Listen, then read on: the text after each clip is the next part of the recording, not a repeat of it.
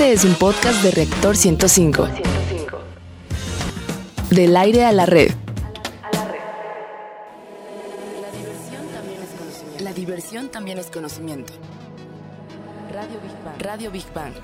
Ciencia y tecnología con Bárbara Esquetino y Leonardo Ferrera.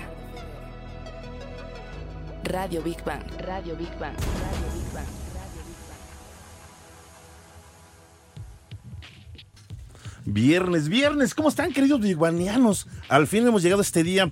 Es un gusto como siempre el saludarlos. Están en el lugar y la hora indicada. Esto es Radio Big Band donde la diversión también es conocimiento. Transmitimos aquí en vivo en Reactor 105 FM.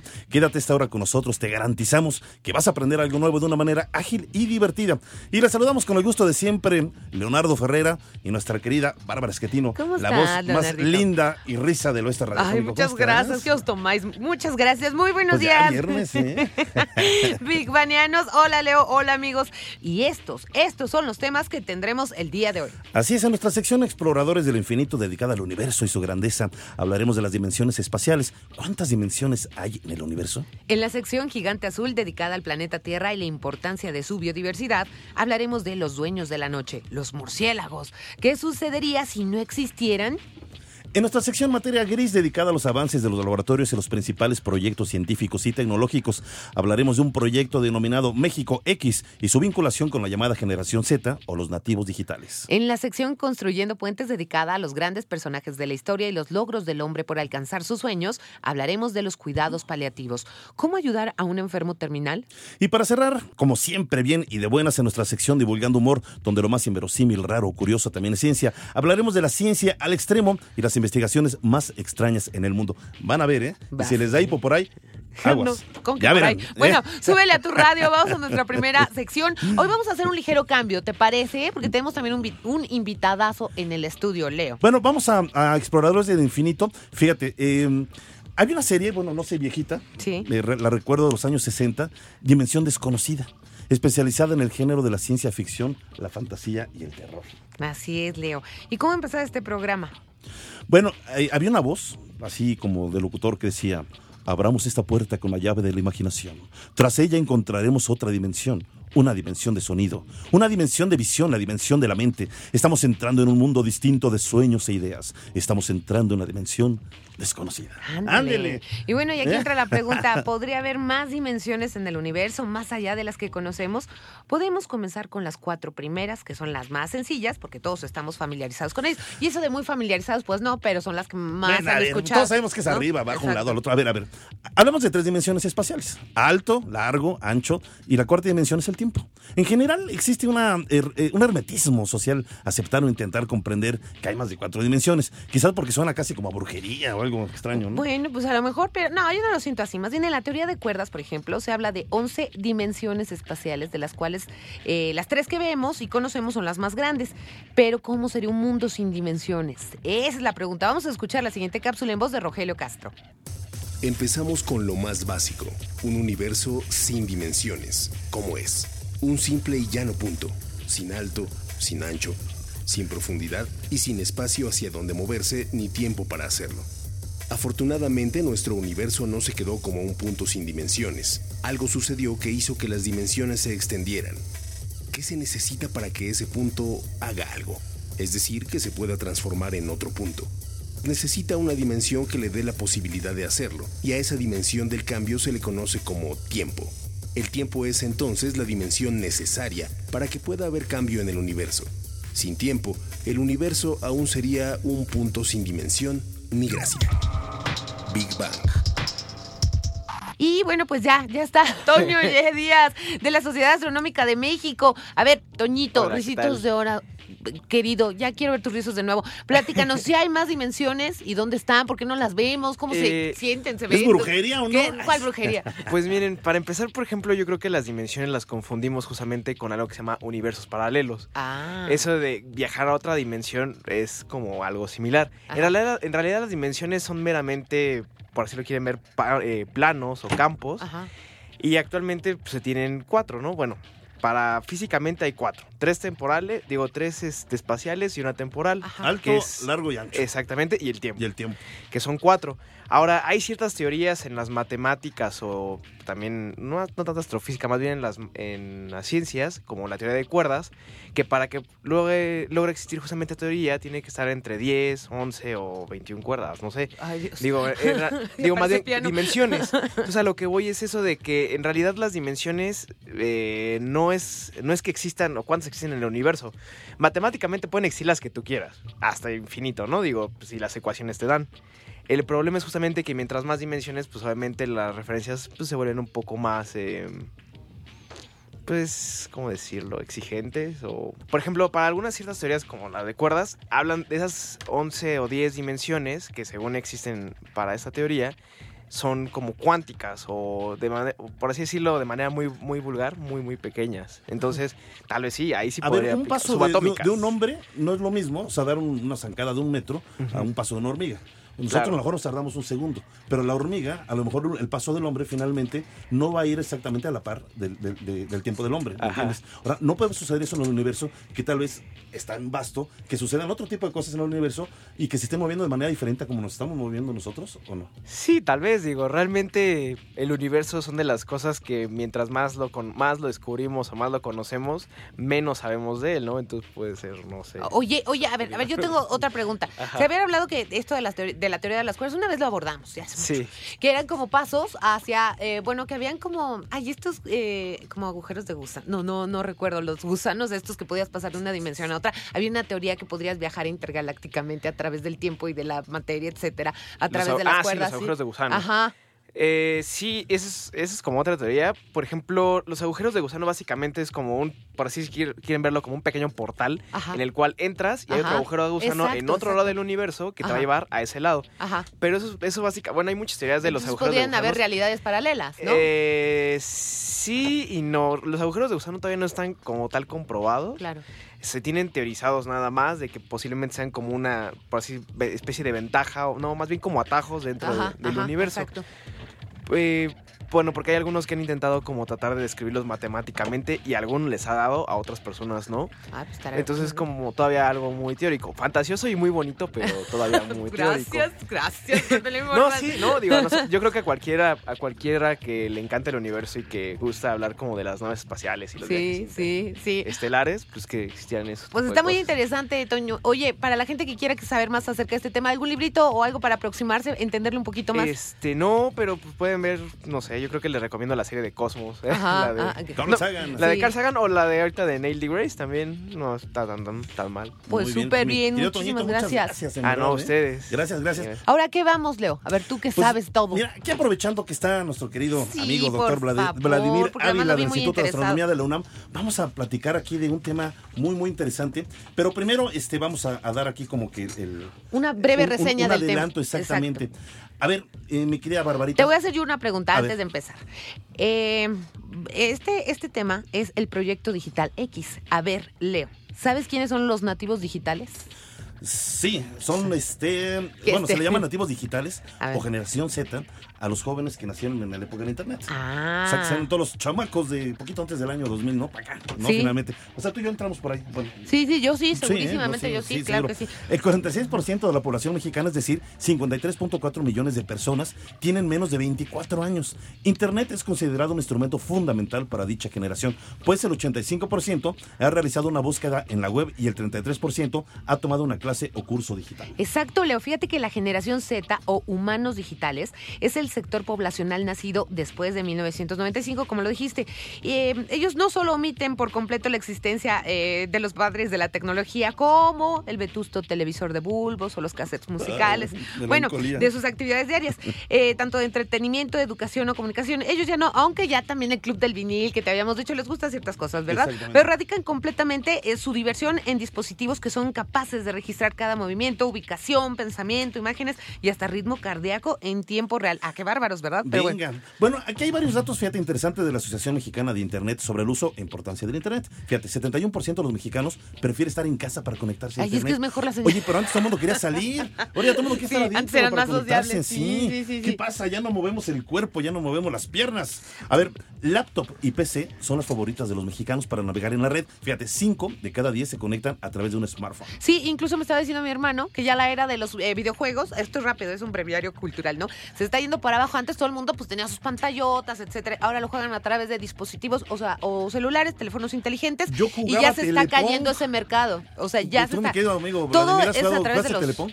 No, con el Atari. Oh, ah, ya me saliste ¡Qué más bonito! Bueno, a partir del reconocimiento en México del derecho de acceso a Internet, se abrió la Oficina de Estrategia Digital Nacional México Digital, que tiene como objetivo incorporar las tecnologías de la información y la comunicación en la cotidianidad del mexicano. En este sentido, el gobierno de la República presentó el programa México X. Para conocer más sobre este proyecto, te invitamos a escuchar nuestra siguiente cápsula.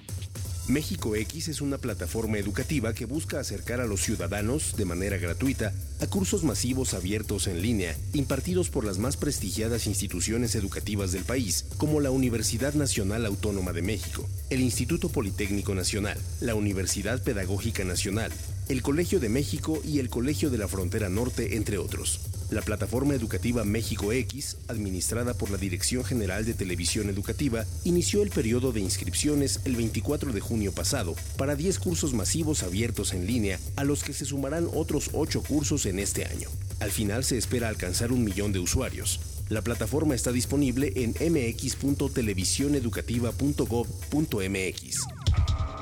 Big Bang.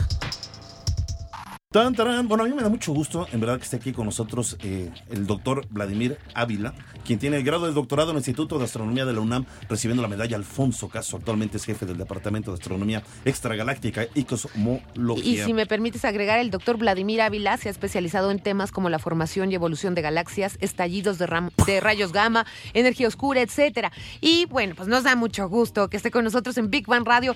Platíquenos, bienvenido, doctor, de este curso de astronomía en línea de la plataforma plataforma México X. Grábensela bien, México X. ¿Cómo está? Buenos días. Buenos días, Bárbara. Buenos días, Leonardo. Un gusto estar aquí en este su divertido y excelente programa.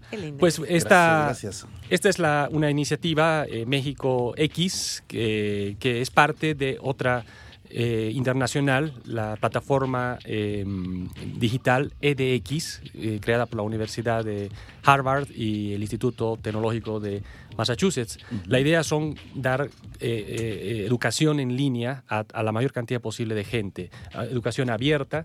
Y bueno, México a través de esta plataforma está entrando a este gran proyecto de cursos en línea y eh, en el caso de la UNAM, en la UNAM se ha creado el programa UNAM X para ser parte de, esta plataforma eh, México X.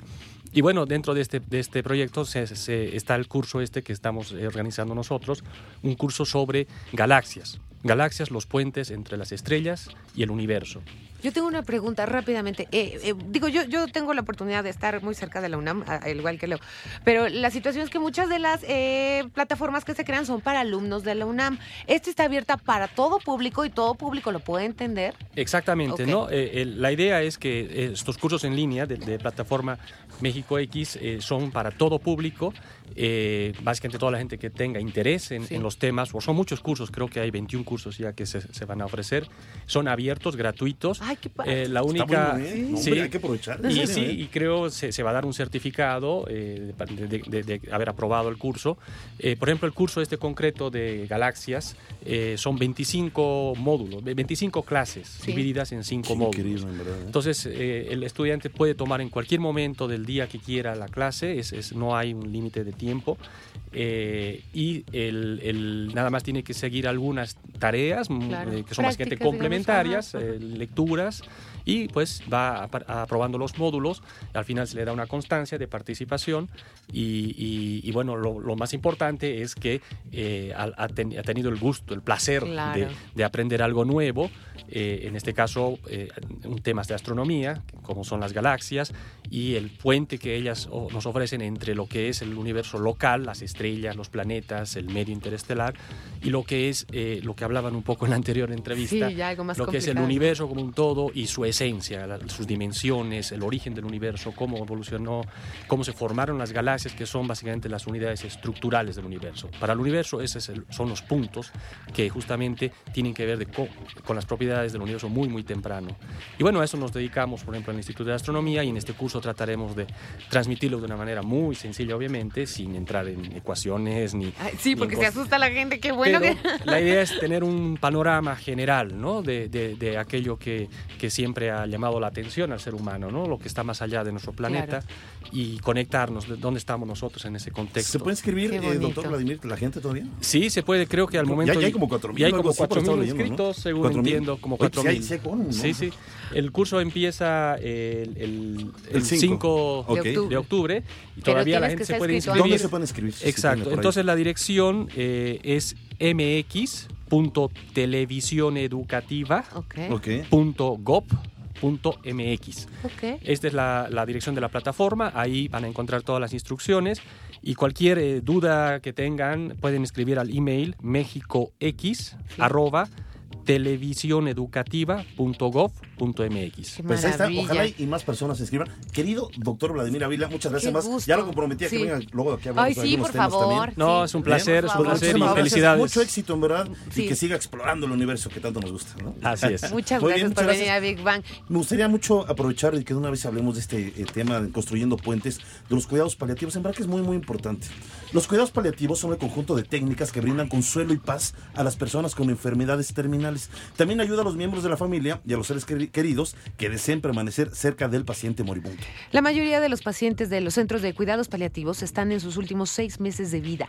Estos cuidados no llevan a que la muerte llegue más rápido ni la posponen, para que ustedes lo entiendan. Así es, los cuidados paliativos son administrados por un equipo que puede incluir terapeutas, médicos, enfermeras, trabajadores sociales, consejeros. Los servicios pueden, eh, que pueden abarcar los cuidados paliativos son el control del dolor, tratamiento de los síntomas como dificultad para respirar, estreñimiento o ansiedad, atención espiritual y brindarle a la familia un descanso llamado asistencia de relevo. Pero para conocer más, ¿qué te parece si escuchamos nuestra siguiente cápsula? Adelante, vamos. Los cuidados paliativos pueden brindarse en muchos lugares, el hogar del paciente, la casa de un familiar o amigo, un asilo de ancianos o en un hospital. La persona a cargo de los cuidados se llama cuidador primario y puede ser un cónyuge, un compañero sentimental, un miembro de la familia o un amigo. En algunos lugares, el equipo de cuidados paliativos le enseñará al cuidador primario cómo brindarle atención al paciente. Los cuidados podrían incluir voltear al paciente en la cama, alimentarlo, bañarlo y darle los medicamentos. Al cuidador primario también se le instruirá sobre señales que debe buscar, de manera que sepa cuándo llamar al equipo de cuidados paliativos en busca de ayuda o asesoría. Big Bang. Bueno, pues aquí estamos de regreso y nos da mucho gusto eh, saludar a Miriam Israel, consejera familiar de cuidados paliativos. En verdad que, es un trabajo muy bonito, eh, difícil, me imagino. Un apostolado. Pero bueno, pues en, realidad se necesita mucho de la ayuda de ustedes. ¿Cómo, cómo eh, actuar, mira, en una situación pues, tan difícil de alguien que está en, una enfermedad terminal? Mira, primero muchísimas gracias por permitirnos estar aquí. Gracias a ti, Miriam. El día 10 de octubre es el Día Mundial de Cuidados Paliativos y es un tema desconocido en México. Sin embargo, tenemos una ley en la ley en la ley de salud está está amparado, está, se habla de los cuidados paliativos como una obligación y como un derecho de las personas para recibirlo. A, bien morir, a bien morir. Mm, no me gusta usar el término de bien morir, te voy a decir que es, es bien vivir hasta el último día. Bueno, está bien, es mejor, es más filosófico eso, es, es, un bien vivir hasta el último momento. Entonces, el chiste es estar sin dolor físico, se puede, depende de la enfermedad, ¿no? Eh, yo, el 90% de los dolores son controlables. Lo que pasa es que desconocemos esta cuestión del medicamento que tiene que darse específico. Miriam, yo tengo una pregunta y es que e, efectivamente, pues no todos somos médicos y no sabemos qué eh, droga administrar, porque es una droga para calmar los dolores dependiendo de la enfermedad que esté padeciendo el paciente. Pero también, eh, yo sí quiero decir por una experiencia propia, no todo el mundo se les administran estos cuidados paliativos cuando tienes una enfermo terminal. ¿Qué hacer en este caso? Hay una institución que se llama el Centro de Cuidados Paliativos de México que atiende a pacientes en casa. Eso es, es que o sea, la gente quiere estar en su casa. Claro, claro. Y tiene un equipo de médico, de enfermera, de tanatólogo, ¿sí? Van a la casa donde está el paciente y ahí los atienden. Qué maravilla. En los hospitales debería de haber, ya y en no diciembre. Lo, y lo tiene que haber, tienes toda la razón, pero no los dan. No sé si es falta de personal, falta de, voluntad. es falta de voluntad es falta de conocimiento, es falta de recursos, de humanidad. Es falta de... Eh, al médico se le, se le dice desde un principio y a la enfermera, no te involucres con el paciente. y cuando un paciente está en fase terminal no puede ser. Finalmente, somos seres humanos y no, podemos despegarnos. Porque ellos no pueden ser objetivos para operar, para determinar una cura, etc. Pero no, no, no, yo no, estoy de acuerdo. yo, tampoco. yo tampoco. Digamos que está pasando un problema, yo puedo entender y puedo sentir un poco de su dolor, más yo no voy a ser esa persona. Exacto. Pero tenemos que ser empáticos finalmente. Exacto. Tenemos que ser sensibles. Sí, sí. Mira, ahorita, ahorita a la hora de la presentación dijeron, hay que tener algo muy especial. Yo cada vez que voy con una familia, ¿sí? Y me siento con ellos, termino llorando igual que pues, ellos.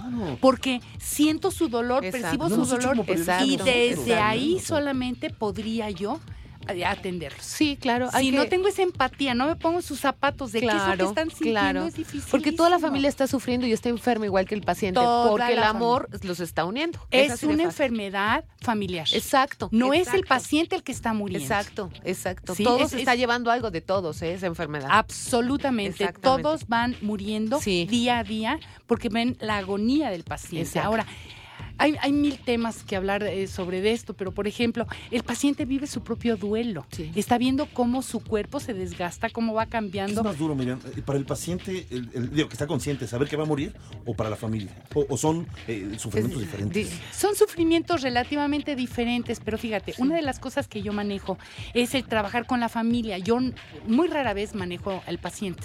Yo muy rara vez atiendo al paciente. Yo desde la familia les doy las herramientas para que la familia se pueda despedir del paciente y le digan en qué te puedo ayudar. Y el paciente también se está despidiendo. Yo también lo creo, claro. Lo peor que podemos hacer es aferrarnos del silencio. Claro, o decir no pasa nada. No. Déjenlo, déjenlo morir no, a gusto. No, sigue comiendo, sigue comiendo. Exacto. Por favor. Tenemos que eh, claro que sí. Mira, eh, pueden eh, entrar a www.paliativos.org.mx o al teléfono fijo 5520 7978. Cualquier persona se puede comunicar contigo. Sí, por supuesto. Ah, qué linda. Por supuesto. Si usted está pasando por ese trance tan difícil, de verdad sí se necesita ayuda. Pues muchas gracias, Miriam. Y estás mil, mil eh, gracias. invitada, en verdad, son las, tienes puertas abiertas aquí en este programa. Muchísimas gracias. Nos da mucho gusto que hayas venido y un aplauso, en verdad, por esa labor tan hermosa. Claro que gracias. bravo, bravo, bravo, bravo. Gracias. Muchas gracias. Vámonos a Gigante Azul y ahorita seguimos con más saluditos, ¿no? vamos a hablar de un tema, en verdad, apasionante. A ver. Los dueños de la noche. Los murciélagos. Me da un poquito de miedo, pero no, es que como tienen como el aspecto ratitas, este, me da como cosa. No son ratitas. Tienen aspecto, hombre. No son ratas. Bueno, no son, ya. Este, no son ratas, no son ratas. A ver, eh, es el único mamífero volador. Eh, ya con eso, ¿no? Bueno, este tema eh, de, los murciélagos, hace rato hablamos de una serie de Dimensión Desconocida antigua. Bueno, pues me recuerda a otra serie estadounidense de los años 60, Batman, que la, repitieron años después, evidentemente. El hombre murciélago y su fiel saltamontes, Robin. Oye, que según decían que era medio Ay, güey, nos dicen muchas cosas. También no, no, pero Batman era machín. Oye, tenía su batichica. Bueno, bueno, ya, ya, ya. Hablemos de murciélagos. A ver, ¿por qué son tan Ahí les va la, la, explicación científica. A ver. Estas criaturas son fundamentales en la polinización y en la dispersión de semillas, tal como ocurre con las abejitas y muchas aves. Estos mamíferos revolotean de flor en flor en busca de néctar, poniendo el polen en movimiento y también dejando semillas por todas partes al defecar. Por eso es tan importante el, eh, el eh, bueno, estiércol de, de murciélago, sirve para del guano, para, fermentar muchísimas cosas. Fertilización. Bueno, eh, numerosas frutas y vegetales realmente dependen de la ayuda de los murciélagos y además son excelentes en el control de plagas. Exacto. Los murciélagos también son sumamente inteligentes y sociales. Es muy interesante la forma en la que los murciélagos forman complejos grupos sociales con fuertes lazos que denotan gran inteligencia y sofisticados mecanismos de comunicación. Así es, Leo. Fíjate que grandes grupos de murciélagos se componen de pequeños grupos familiares familiares que forman comunidades, o sea, como tribus, y que se traspasan de uno a otro grupo como si pudiesen establecer amistades, o sea, de compadre, vecino, ¿no? y reconocerse entre pares. Y eso que los murciélagos son casi ciegos, que son vampiros y que eh, son cuentos. Saben que más de, 1300, de más de 1300 especies de murciélagos, solo tres se alimentan de sangre. Y bueno, también otro, otra teoría, no teoría, superstición mala, que son de mala suerte, pues son puras mentiras. Más de murciélagos en nuestra siguiente cápsula. Los murciélagos son los mejores en ecolocalización. Ningún otro ser en la Tierra es tan bueno como lo son estos mamíferos voladores. Valiéndose de sus potentes cualidades sonoras, el sentido del oído y el eco rebotando en diversos objetos, los murciélagos logran localizarse de forma sorprendente. Ello se debe a una serie de músculos súper rápidos que poseen, siendo los únicos mamíferos conocidos que los tienen, y los cuales les permiten emitir potentes ondas de sonido. El sonido golpea las cosas, rebota y vuelve hacia el animal. Su oído está tan desarrollado que esto literalmente les permite ubicarse, aunque su vista es también muy buena. Es de sobra conocida la capacidad de los murciélagos para poder ver en la oscuridad. Estos mamíferos utilizan un biosonar para poder analizar lo que existe a su alrededor y poder orientarse o encontrar alimento. Big Bang. ¿Y se imaginan cómo sería un mundo sin murciélagos? Esto nos respondió el doctor Rodrigo Medellín del Instituto de Ecología de la UNAM. Para empezar, tenemos que aclarar que tenemos en México casi 140 especies de murciélagos y que en el mundo existen casi 1.300 especies de murciélagos. México tiene más del 10% de las especies de murciélagos que existen en el mundo, están en nuestro país y solo hay cinco países que tienen más especies de murciélagos que México en primer lugar son muy diversos, pero en segundo lugar son muy abundantes también. Hay muchos millones de murciélagos en todo nuestro país. Hay colonias en el norte de México que tienen 2 millones, 3 millones, 4 millones de murciélagos. En el sur, allá en Campeche, hay una cueva que conocemos muy bien que se llama el volcán de murciélagos, que tiene 3 millones de murciélagos, ¿no? Ahora, todos estos murciélagos, los de los millones, ¿no? Son murciélagos que se alimentan de insectos. Cada millón de murciélagos destruye aproximadamente 10 toneladas de insectos cada noche. Bien difícil pensar en cómo se ven 10 toneladas de insectos cada noche. Y que si no estuvieran los murciélagos, de la noche a la mañana los perdiéramos, primero los zancudos van para arriba. Segundo, las plagas de la agricultura se van para arriba. Ese lotito tan rico que te comiste ayer, pues ya tendría tres granitos, porque todos los demás ya se los comieron los, los gusanitos esos que precisamente aparecen cuando de repente abres un elote y tiene un gusanito allí. Bueno, pues esa es la larva de una polilla que representa buena parte de la dieta de los murciélagos. Los murciélagos son un elemento absolutamente esencial para nuestras cosechas. Los perdemos, vamos a perder nuestras cosechas, vamos a tener el impacto fuerte. En primer lugar, seguramente que los agricultores van a tener que aplicar mucho más plaguicida, lo que quiere decir más costos para ellos y más casos de cáncer para el país, porque los plaguicidas, todos lo sabemos, provocan un cáncer, ¿no? Entonces, si perdemos a los murciélagos, realmente estaríamos en serios problemas. Hay que quitarles ya la mala fama. Ya no es justo que los murciélagos tengan esta mala fama que es completamente injustificada. Entonces, para empezar, empezar a platicar con tus cuates, con tu familia, con la gente en la oficina, en la escuela, etcétera, de que los murciélagos no son malos, que no son malos. No porque lo diga yo, que lo vean en cualquier documental, en cualquier publicación, ya todo el mundo lo sabe. Los murciélagos son buenos. Entonces hay que platicar, hay que difundir este mensaje. En segundo lugar, ya por favor no agarres a los murciélagos y les pongas el cigarro en la boca para verlo cómo fumar. Déjalo en paz. Tiene derecho de vivir su vida y tiene derecho de seguir proporcionando los beneficios que nos dan a nosotros mismos. Entonces, el que la gente se meta a las cuevas y esté tirándoles de, este, de piedras y prendiendo fuego adentro de las cuevas, es lo que le ha dado en la torre a los murciélagos. Lo que queremos es detener eso, que la gente los reconozca como los aliados que son y dejen en paz a los murciélagos en sus cuevas, que no nos hacen nada más que puro bien. Soy el doctor Rodrigo Medellín, investigador titular del Instituto de Ecología de la UNAM. Big Bang.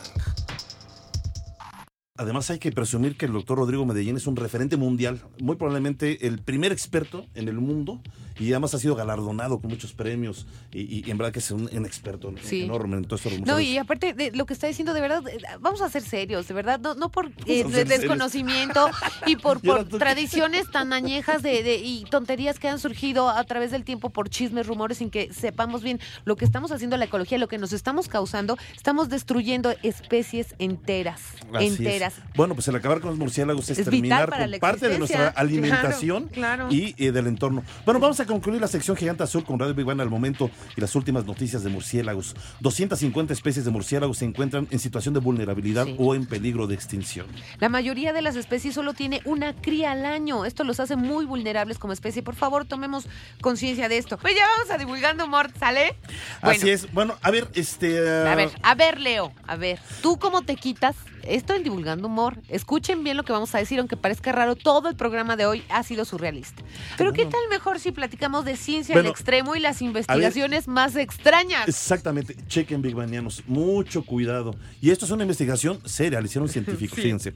El Colegio de Medicina de la Universidad de Tennessee y un equipo del Centro Médico de Haifa, Israel, publicaron un estudio titulado Terminación del hipo mediante un masaje rectal. ¿Qué? Espérame. Dios, hasta me pone nervioso decir esto. A ver, esta investigación, publicada en la revista Annals of Emergency Medicine, em, de Medicina de Emergencia, sugiere que para tratar el hipo persistente, ese que no se va de forma alguna, un dedo bien situado donde la espalda pierde su nombre, puede obrar maravillas. O sea que nada de traguitos de agua, ¿verdad? ¿Qué, qué, qué es eso? Bueno, ahí les va, amigos. es serio, o sea, es, una investigación seria. O sea. Según los autores, la terapia es más recomendable que los fuertes fármacos antiespasmódicos. Lo que no aclaran es si el tratamiento ha de aplicarse sin previo aviso para que sea más efectivo. Si lo aplica un doctor, uno mismo, amigo, un pariente o un buen samaritano. No, no, no imagínate. Oye, imagínate en la esquina, no tienes a quién. Oiga, Oiga, me podré... Sí, quiero que se me quite el hipo, joven. Ya, ya, ya basta. No, oye, ¿qué, bueno, ¿en qué estarían pensando? Pues ya sabrás. no, espérame, pero... es que estos médicos, evidentemente, tuvieron que haber hecho pruebas. Pues bueno. Se las hicieron solos, al compañero de al lado, al maestro. bueno, no sé. A ver, a ver, a ver, a ver. A ver, siguiendo con investigaciones extrañas, algunas en verdad que rayan en lo absurdo. chequen esto. A ver. El laboratorio de la Fuerza Aérea de Wright Patterson en Ohio fabricó una bomba gay. ¡Ay, ajá! Bueno, espérame, pues es que así, así ellos la fabricaron. Para provocar la homosexualidad en el enemigo y con ello minar la moral y la disciplina de las tropas. ¿Qué me están diciendo? Si los grandes conquistadores en cierta época, yo te lo dije, Leo, Alejandro Magno era comprobado que tenía su amante hombre y su esposa. No, la homosexualidad era, no, era, no tiene nada que ver con que tú te dé miedo al estar al frente, ¿no? de, se fabricar una bomba gay? O sea, yo nunca vi, por ejemplo, a Saddam Hussein cortando margaritas, haz de cuenta que ¿Y, qué? A ver, bueno, y si le gustaba eso, no, dejaba de ser descabellado, ¿eh? Bueno, el proyecto fue creado en 1994 según unos documentos secretos conocidos en el año 2005. Ahora, no se llevó a cabo, evidentemente, ¿no? Pero la idea de crear bombas este, gay pues está, rarísima. Pero a ver, ahí te va otra. ¿Cómo te encuentras? O sea, ¿cómo te pones happy? ¿Te pones, eh, más bien, ya como que las secuelas es de que te pones eh, coquetón? Bueno, pues, ahí te Sí, te lo pregunto, pero luego me lo respondes. Pues mejor nos echamos unos tequilas al rato. no, porque luego se pone la cosa fea. Bueno, un equipo de psicólogos compuesto por investigadores franceses y estadounidenses concluyó que cuando una persona está borracha, cree que es más atractiva. Ah, y también ve más atractivos a los demás, ¿eh? Estas ¿Ah, investigaciones, me lo han dicho, me lo han dicho, no lo sé. este fulano, la fulana? Sí, bueno, pues estas investigaciones, por absurdas que nos parezcan, han sido galardonadas con el premio Ig Nobel. Y para saber más de este insólito premio, vamos a nuestra siguiente cápsula. Los premios IG Nobel son una parodia estadounidense del premio Nobel y se entregan cada año a principios de octubre de manos de auténticos premios Nobel. Los famosos premios IG Nobel reconocen las 10 investigaciones más absurdas, desconcertantes y divertidas del año. El lema de los galardones es los estudios que primero hacen reír y después hacen pensar, porque sus propuestas, al menos a primera vista, resultan ridículas o hilarantes, pero tienen un propósito serio y han aparecido en publicaciones de prestigio del ámbito científico. Big Bang.